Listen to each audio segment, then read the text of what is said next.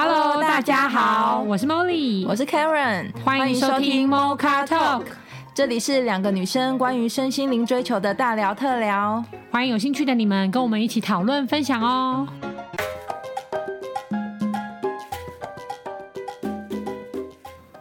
Hello，大家好，我们今天呢，想要跟听众朋友来聊聊，可能大家比较不那么熟悉的话题，就是排毒。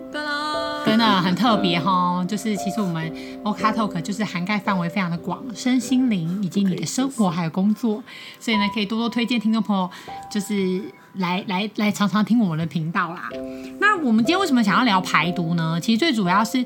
呃，虽然说 Mocha Talk 的主持群都很年轻哦，可是呢，因为我们都又爱美呢，又爱帅气的，我们认为身心灵应该是要一个很平衡的状态，所以即使我内心丰盛，应该也是可以活出那个丰盛哦，所以就会啊、很在乎自己的健康啊，还有体态啊。那我相信现代人应该都是。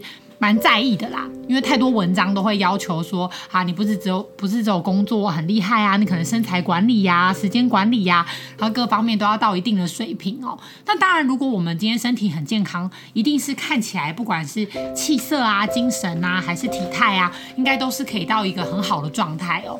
那我不知道听众朋友对于健康这件事情有没有特别了解？因为以我们的细胞更新，其实讲坦白话，我们每七年全身所有的细胞都会。全部重新更新一次，所以正常来讲，如果我们没有那些心理压力的话，我们其实都可以像七岁的小朋友一样，有那样的发量啊，嗯，精神气色啊，然后还有身体的状态，其实可以这样子的。就大家知道吗？我刚刚算了一下，七年怎么办？我三十五，我现在三十六，我去年才更新，才更新过，对不对？更新一次，现在一岁，一岁，现在才一岁哦，还来得及啦，还来得及，没错。这系统每七年更新一次。对啊，对啊。其实，其实我自己知道这些之后，我就觉得，哦，那为什么人会老化呢？那为什么很多人会觉得说，啊，年纪年纪一大，可能皱纹啊，或精神状态啊，什么都会不好？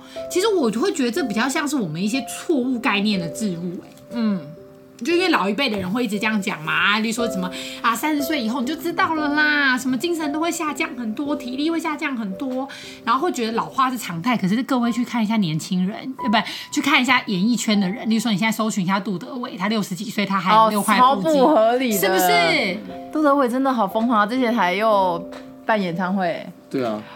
或者说像呃，可能许文恩的姐姐许露我不是有上个英国什么最美四十几岁，要看一下二十五岁的状态。因为我觉得以前老一辈好像都会觉得年纪大了才会开始养生，注重身体，或者是就退休后，或是有生病，对，或是生病了。可是我觉得。有一点点晚了，有一点点可惜，嗯、来不及，来不及啊！嗯，对对对对，所以我觉得我们应该是要在身体最好的状态的时候，就可以去理解保养的重要。嗯，我觉得反而真的应该是要开始有这个观念，就是预防一定胜于治疗嘛。对，如果我已经觉得我有这个病了，那一定是前面健康的时候我就可以保持。可是人就是。比较很妙嘛，就我们就是不见黄河心，就是那种不见黄河什么心不死啊，不见棺材不掉泪，就觉得啊，那跟我没关系呀，又没有发生在我身上啊，别人癌症啊，别人生病，别人中风是别人的事情啊，那跟我又没有关系。嗯，可是如果我们可以引以为戒禁，就觉得啊，别人发生这件事情，那我也有可能，但是我当然不想发生，那我是不是可以提早去做一些保养跟预防？所以现代人好像对养生的意识也是蛮强烈的，对。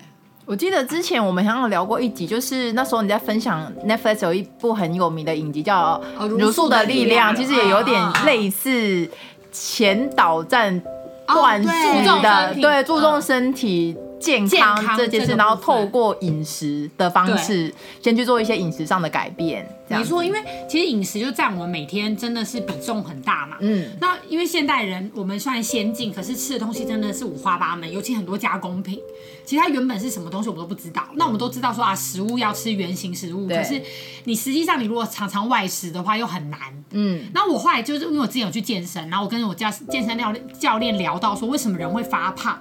到底为什么会变胖？他说，其实人不会突然的公斤数变很多。他说，一开始一定是你可能吃加工品，或者你吃的过咸过甜，然后你身上的水分排不出去。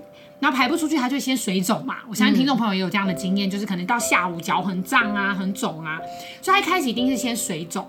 那你水肿，假设你在三到五天之内你就排掉了，就没事。可是如果你水肿排不掉，那你养分用掉之后，所有的排不掉的东西就会变成脂肪，嗯，储存在你的身上。哦、那当它变成脂肪，真的肿，就是真的肿，就是它它变成你的公斤数的时候，你就真的很难减。嗯。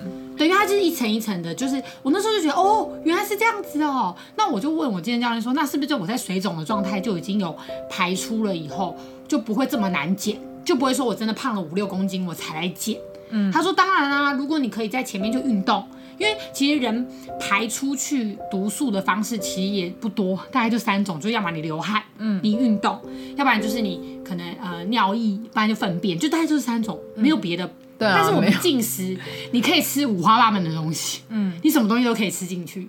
对，而且是不是之前也有人说减肥的话，其实是七分靠饮食，三分才是靠运动，对，对不对？就是饮食，大家都可能都把重点放在运动重训啊，或者是肌力的训练，可其实。如果去做中训，但是饮食没有改变的话，其实效果也没有很明显的。有很有胖胖胖的健身教练吗？就他肌肉量很大的，但还是。对啊，因为我觉得应该说，因为我们现代人运动量也不可能真的像。真的那种像远古的时候就打猎那样子，对，这么大，所以你说只能靠运动，要想要雕雕塑瘦成怎么样，好像真的运动是雕塑啦，对对，是不是？但不是瘦身，对对对。因为其实我们人本身就有肌肉，如果不是脂肪盖住的话，其实大家都有肌肉。嗯，对。所以如果说我体脂减少，那它其实肌肉就会浮现了。嗯，那当然我如果刻意去练也是 OK，可是实际上的原理就是因为脂肪太多，然后那时候我的教练就说，其实脂肪里面真的藏了很多病毒跟毒素，因为它就是你排不出去的东西，它暂时帮你积存在身体里。然后因为我们会，因为我们全身最多的就是血液血管嘛，所以它就会造，它可能会在你的循环里面。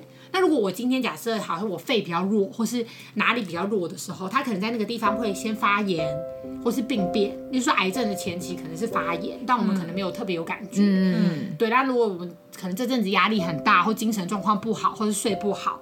就是免疫力没有那么好，那他可能在那个地方，他就会形成病灶。嗯，所以它其实就是它不会是马上变成这样子，只是当我们发现有这个病的时候，它等于已经幻化成物质了嘛。嗯，因为我们有学生心灵，所以会知道说物质物质能量比较沉重。嗯，它通常都是你已经是再三一而再再而三重复重复到最后，它已经是一个病症，你要再把它还原成健康的状态，它的难度一定是比较高。嗯。对，所以排毒这一集，我们其实想要讨论的就是，其实你排出去的原理会比你吃进去真的很重要很多。就像现代人比较重视断舍离，嗯、以前早一辈的可能是觉得我要赚钱，然后我要丰盛，我要有好多东西，我要买好多房子，我要有好多好多好多。嗯，可是现代人我们都知道，其实幸福感可能是减法。嗯，就是我把很多东西不必要的、真的不那么重要的社交、朋友各方面减少之后，其实我就很容易有幸福感。嗯，那我觉得排毒的原理也是，就是当我把一些毒素或者是说身体真的老废的物质都排出去，其实身体干净，不管是精神还是心情，其实我觉得都会好蛮多的。嗯嗯嗯，因为我自己也是在上课学习的时候，我发现哦，原来身心灵是三个入口。之前好像有一集就有聊过这个，就是。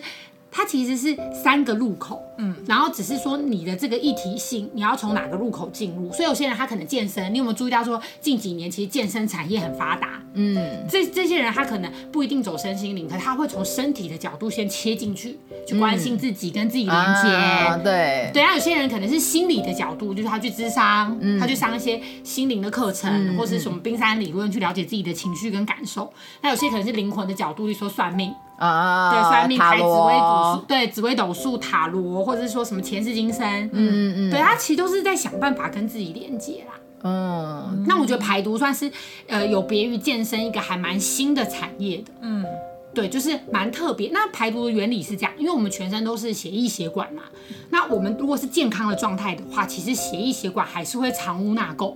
很正常嘛，就像我们水管，水管用久也会有水垢啊，那也没有生病啊，就堵塞啦，就有脏东西卡在里面，排不出去。对对对对，就是比较可能，例如胆固醇过高啊，或者什么东西比较比较没那么就是干净。嗯，那很正常，因为我们年纪越来越大，都会都会堆叠嘛。嗯，那排毒原理就是它可能先净化我的血血管，然后再就透过血液把一些老废物质排除出去，让我可以回春跟比较年轻。那我觉得这个方式是由内而外的保养啦，跟现代人可能很风行医美，是我直接打在脸上马上看到，嗯，跟我由内而外的去保养我自己的身体，保持我健康跟年轻的状态，其实我觉得是很类似，只是原理不太一样，一个是由外而内。啊，一个是由内而外，然后我觉得现代人好像要越来越重视那种啊，我想要由内而外，就是从根本就让它解决核心问题。对对对，就是不是只有针对源头。对啊，因为如果不是只有针对病表面呐，因为如果表面的话，只是解决那个表象，就是例如说，如果你真的有癌症，可是你都生活习惯都不应，就算你割掉那个癌，然后你生活习惯还是都熬夜，然后吃一些垃圾食物，就算你。还是化疗好了，还是会复发啊，这是一样的。就像人家说癌症会复发，应该就是因为生活习惯，如果他没有从源头开始改，对对对，真的，或是心哦，心理状态，我觉得纠结，对啊，抑郁，我我觉得是这样子啊。对，应该有很多。你只靠外在治疗，它就是给你维持这样，会把你的病灶去剔除了。对啊，可是你割掉真正里面的那个东西，你根本还没有消除啊。我自己是这样觉得。我觉得排毒还，我觉得刚刚 Molly 讲到一个概念蛮好，就是那个排毒有点像是减法人生哎、欸。就我们在讲减法人生的时候，我们可能都在讲一些比较物质面的东西，例如说我们之前有讨论到人呃断舍离，做的是物品啊，然后一些一开始先讲物品嘛，物质方面的物品啊，然后可能呃进阶的呢，我们有讨论到一些朋友圈、人际关系、人际关系或者工作，那那。接下来，我觉得这集我们讨论到，可能就是更深层的是看到自己的状态，可能是情绪，或是利用一种利用另外一种减法的方式来看待自己的身体健康。嗯，对，因为我不知道，因为我因为像我自己很喜欢滑 IG 嘛，然后有时候追踪一些那种部落客或是什么健身的，那我就会发现，其实现在很多人都很重视排毒这件事情。嗯，就是例如说，像前阵一六八，对一六八，其实也是排毒的一种一种方式，对断食，或者有些人我看他们会。下载一个 app，然后说什么三天断食。哦，我有，我之前有下载一个 app，对对对，那三天之后就会有什么细胞自噬的那对对对，然后我就想说，哎、欸，他当然他们中间的断食不是说完全不吃，而是说可能会喝一些什么姜姜。姜什么汁？我看他们什么姜黄汁，反正就是我的意思说，尽量各式各样的方法，对，尽量不要吃食物进去，但是可以。但我一直就后来就觉得，对这个观念，我觉得是我蛮喜欢的，因为有时候像我们现在的人就是大鱼大肉啊，像我们在年轻人常常就是约一下就去那种一大堆局啊，嗯，然后有时候我觉得身体就是我们刚刚提到的，如果我在年轻的时候我没有先试着。就断舍离一些东西什么，然后每次都到年纪大了，或退休了，或身体开始觉得不适了，或者习惯已经养成很久，对，然后你才要做这件事的时候，我老实说，的确有点慢。但断食不是说我这辈子就是要做这，对，每天都这样断食，而是说定期的是该清理一下。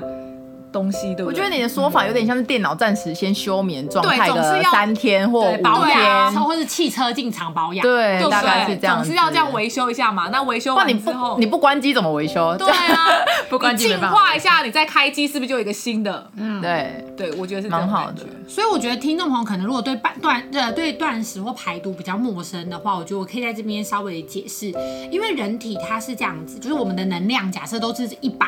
那我们平常都会进食去消化，嗯，但是我消化系统开启的时候，它排毒系统就会关闭，因为没办法，它的能量都是走一百，所以它光是帮你代谢这一些，你现在一每天一直吃进去的物质就已经忙不过来了。嗯，所以刚刚就是 Dora 讲的那个排毒的概念，它必须是我关闭消化系统哦，那我的排毒系统跟我的从就是那个细胞更新的系统，它才会产生哦。可是它会，可是为什么这件事情对现就是对一般人来说这么难？因为它会打到我的原始信念，好比说我会觉得呃我挨饿会死，或者说啊肚子饿很可怕，或者不吃就没有营养，对之类的。可是其实实际上我们现代人都是营养过剩了，对，以前以前可能真的是营养不够。可是现代人，我们都心知肚明，就是营养已经过剩，不然不会有那么多高血压、糖尿病。它都是心脏负荷不来嘛，或是尿糖，就是因为我糖分摄取太高嘛，没办法，它没有别的排出代谢不了了，代谢不了，它就变成在我的血液里面。哦，对，所以其实其实糖尿病就是我们现在。很多老人啊，老人家都有，我们觉得很正常。可是其实它真的蛮可怕，因为它等于你的血液里面都有糖，嗯，所以你的血管会硬化跟脆化，嗯，所以有些他如果没有吃药控制，他真的会截肢，就是因为它等于末梢，它就会开始退化，嗯嗯嗯。对，那我们其实都已经清楚这些老年病，或是说这些呃可能慢性病，那我们怎么先预防？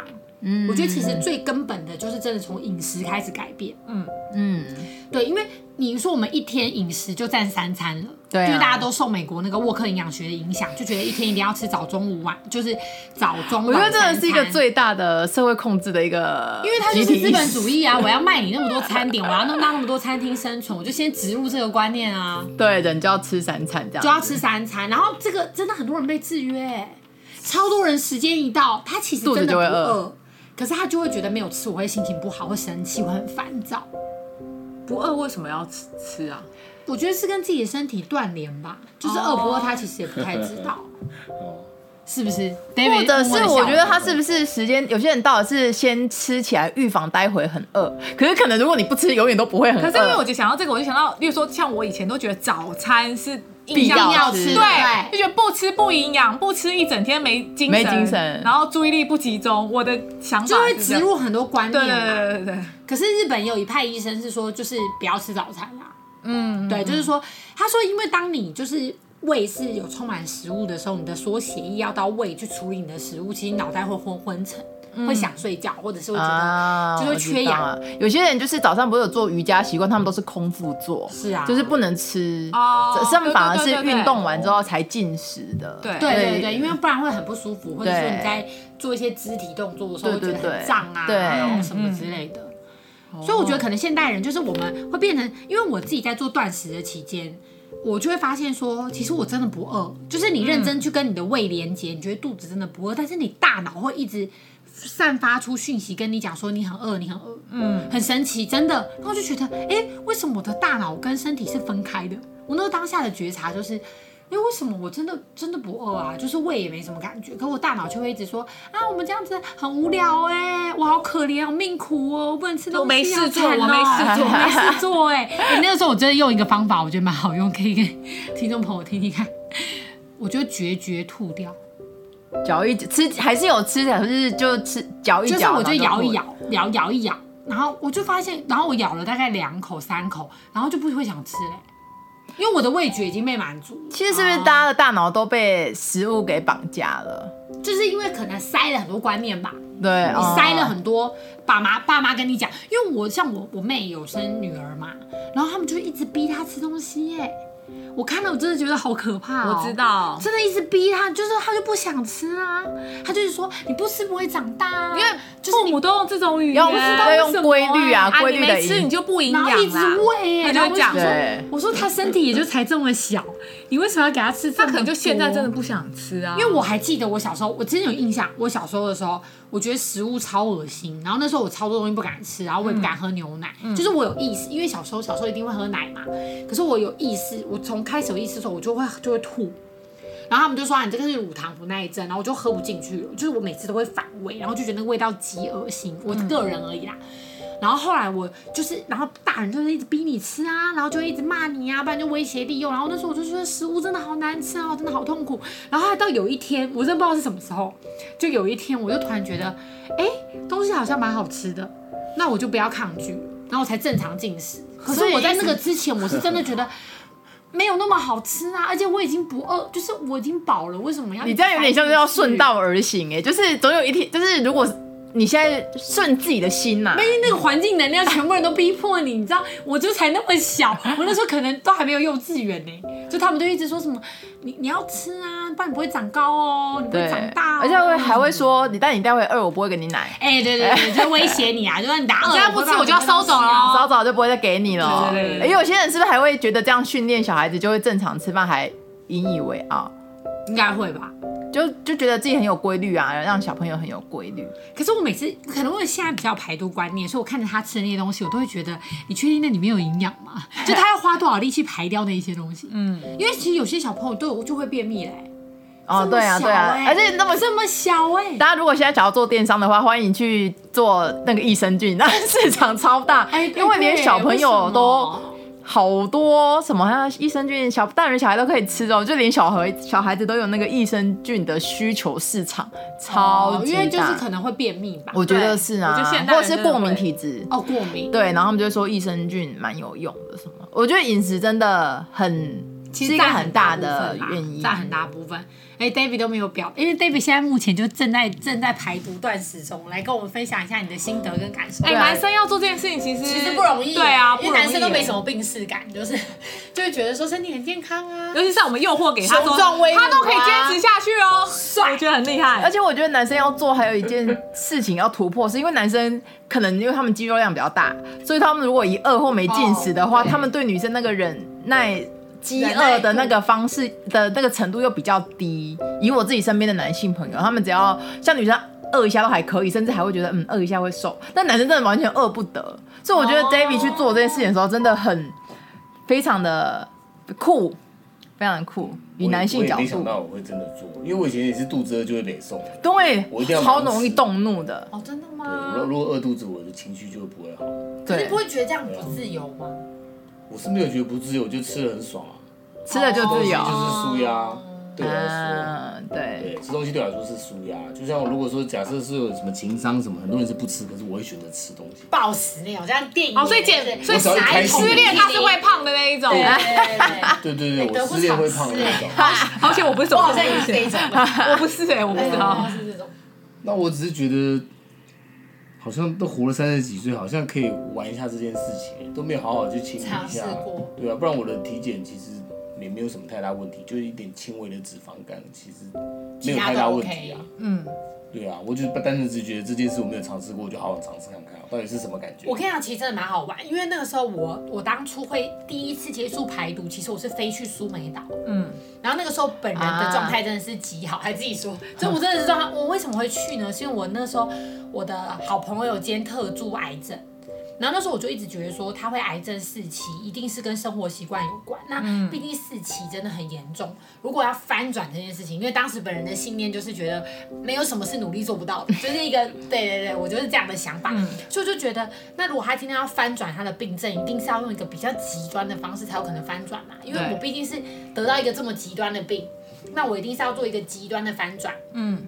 然后其实我当下已经说服他了，他本来要跟我一起飞去苏梅岛，然后我帮他出那个钱，因为我们那个时候是一个礼拜的断食营，大概三万六。那要喝油嘛？因为我听说哦是橄榄油的那种断食。然后可是我觉得，我真的觉得人的那种观念的制约真的太强烈了，因为那个时候我要带他去，他本人已经说好了，然后旁边全部都是竹子的声音。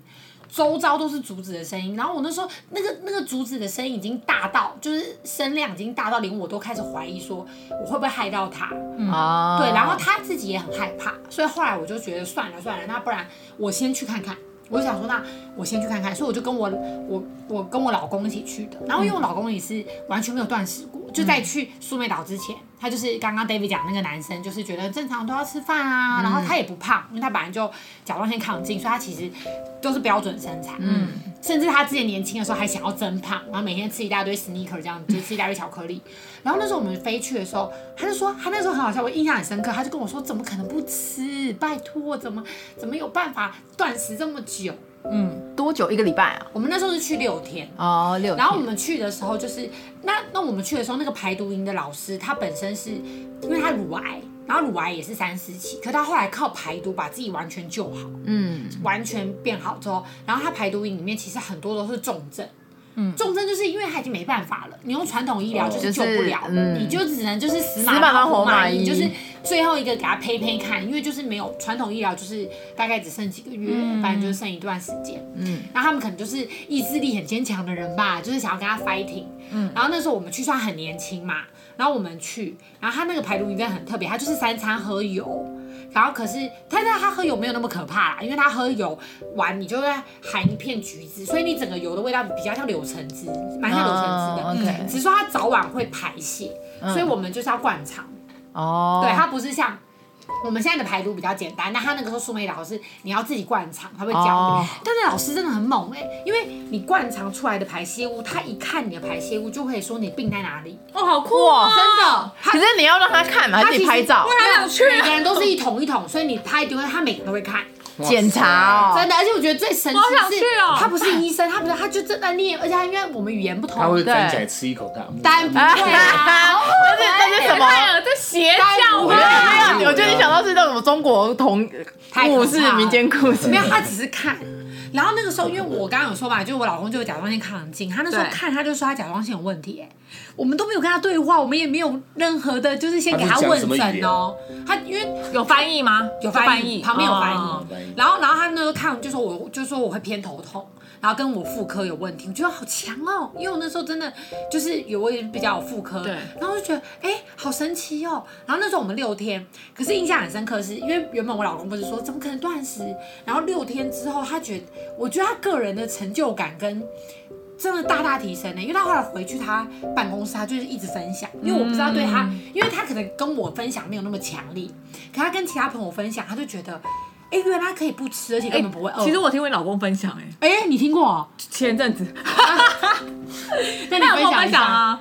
没有，他就讲那个很酷啊，然后就是看那个就是排泄物就可以算，就可以知道算命。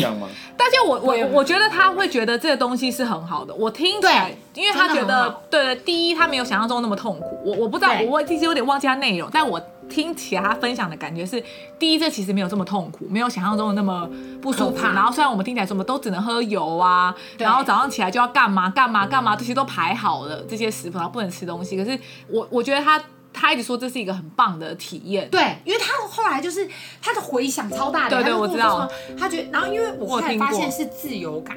如果你真的要问我的话，我只有一种感觉就是。我不用受制于食物，就是是我可以去选择我要不要吃它，而不是我被食物控制。因为如果我过去中午会饿，我就会生气。那其实我被食物控制它，啊呀，就是我会觉得，可是可是你现在会觉得好像把那个自主权拿回来了，就是我可以自己决定我吃还不吃，然后我的情绪各方面我都是自己可以控制的，我不会说因为不吃就生气，或是不吃就心情不好。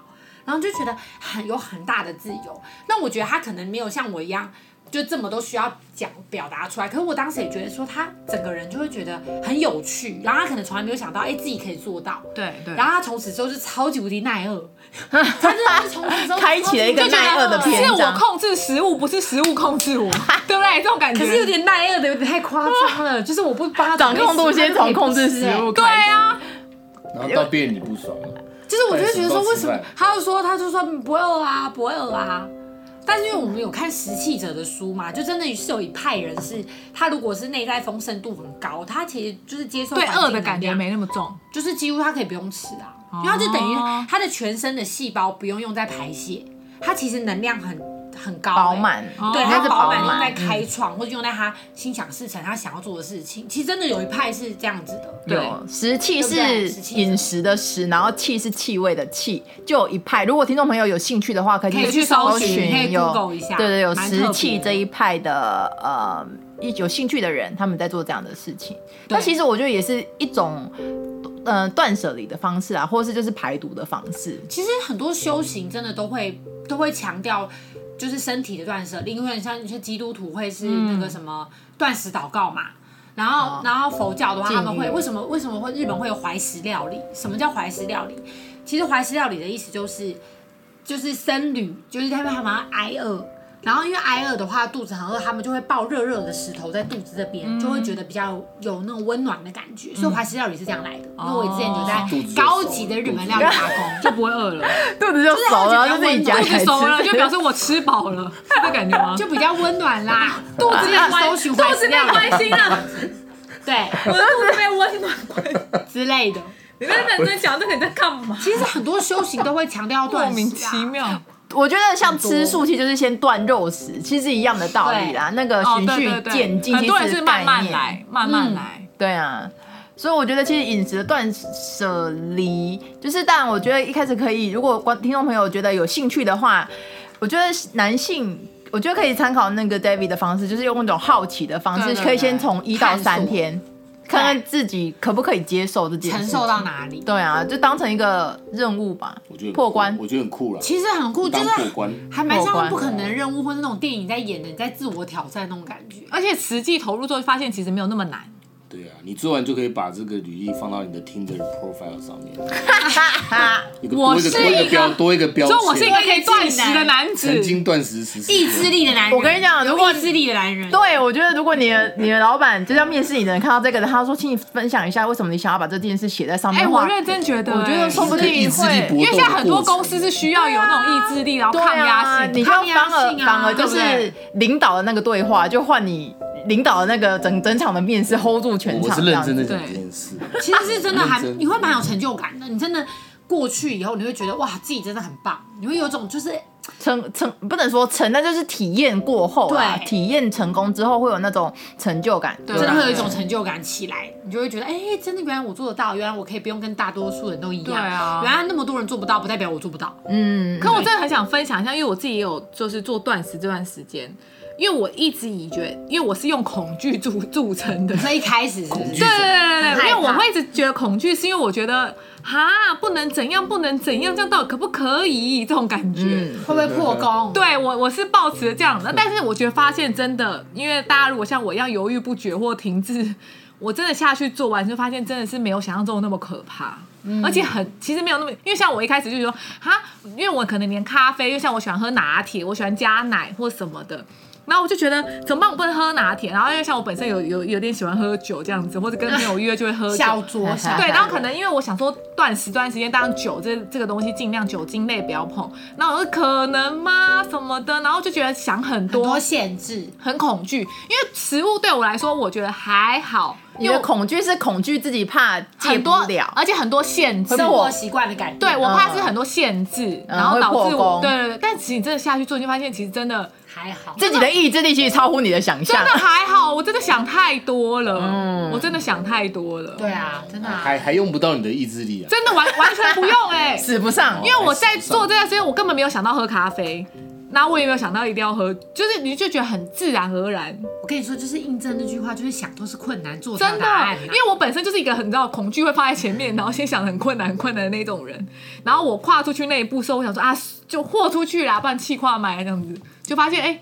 真的没有想象中的这样，真的没有自己想，就是自己真的没有自己想象那么脆弱。真的，真的，讲坦白话，真的没有。对，所以我觉得好像某部分也是蛮自由的，就是你会对自己的自信度会 up，会会 upgrade，你不会，而且你会真的是你可以控制你想不想吃，你想不想喝，你想不想干嘛。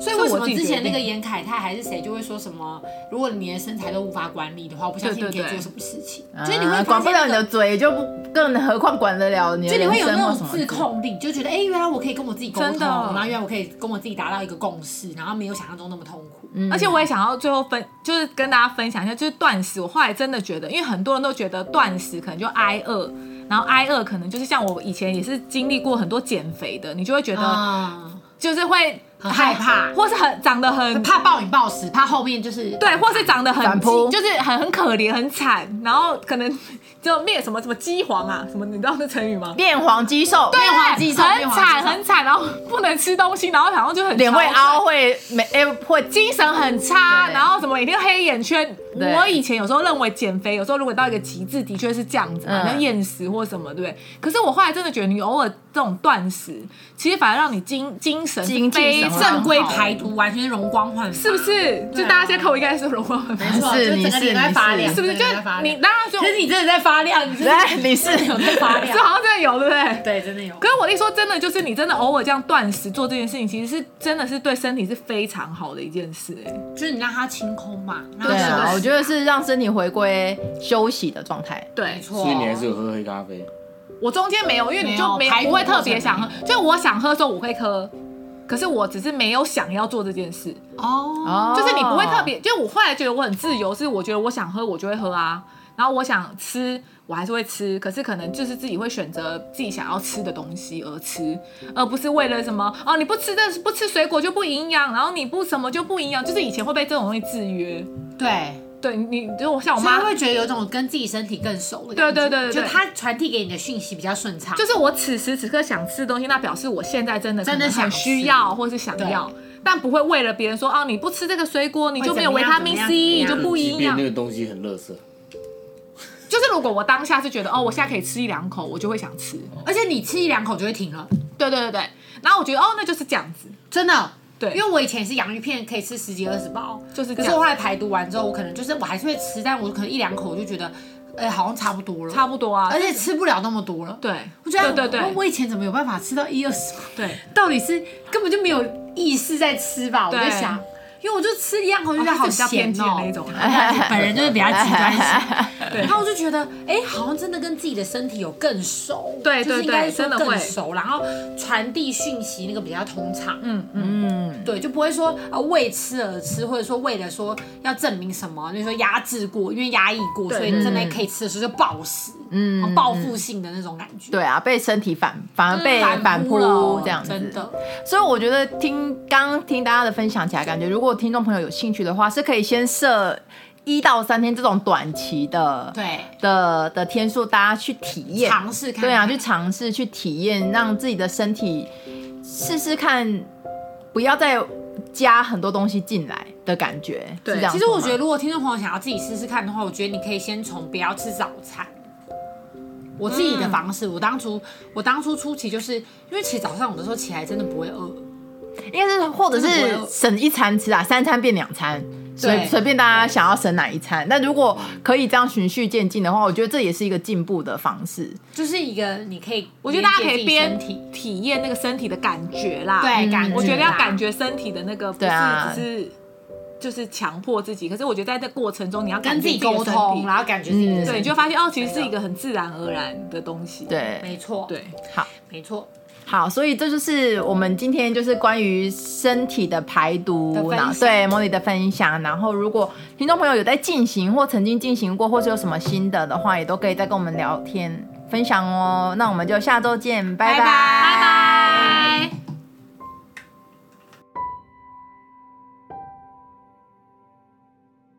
你在乎你的生命吗？你喜欢你的生活吗？你想要真正的快乐吗？你是否希望更加深入了解自己呢？